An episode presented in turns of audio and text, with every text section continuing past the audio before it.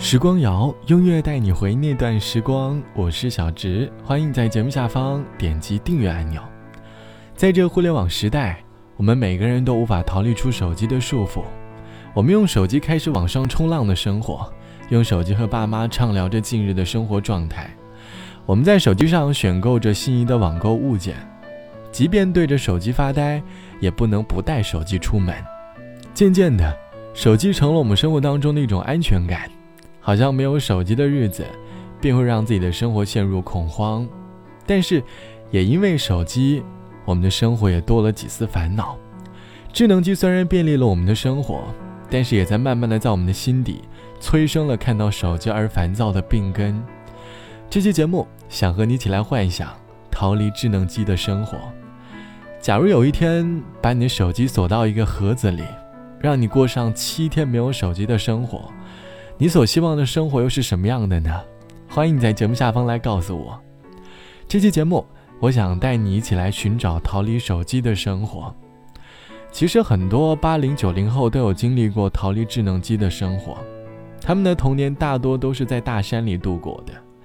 记得小时候的我，放暑假回到外婆家，最快乐的事，莫过于就是白天的时候和舅舅一起去爬山，抓各种小昆虫。我的手里拿着一个小纸杯，里面装了好几只不知道叫什么名字的昆虫。那时的我，总是很天真的把它们当做我的小宠物，拿着毛线绑着它们在玩耍。傍晚的时候，外婆拿出洗澡的大盆子，放满了凉水。我坐在盆中间，拿着水枪玩耍。那是我在外婆家的童年，即便没有智能手机，没有网络，也能够度过一个很快乐的暑假。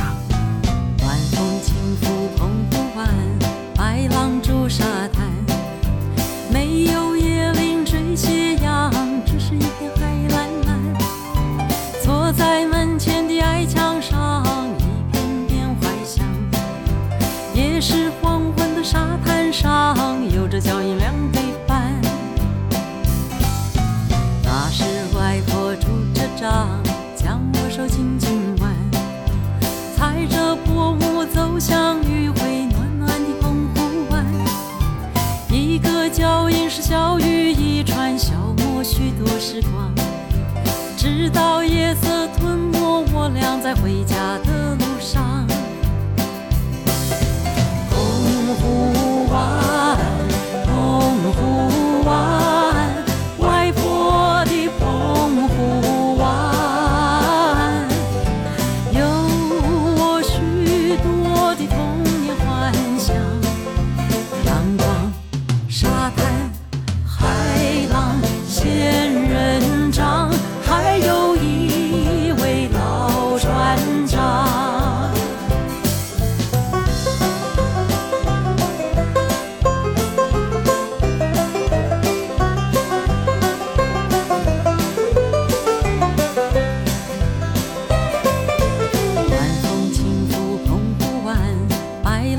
沙滩，没有椰林缀斜阳，只是一片海蓝蓝。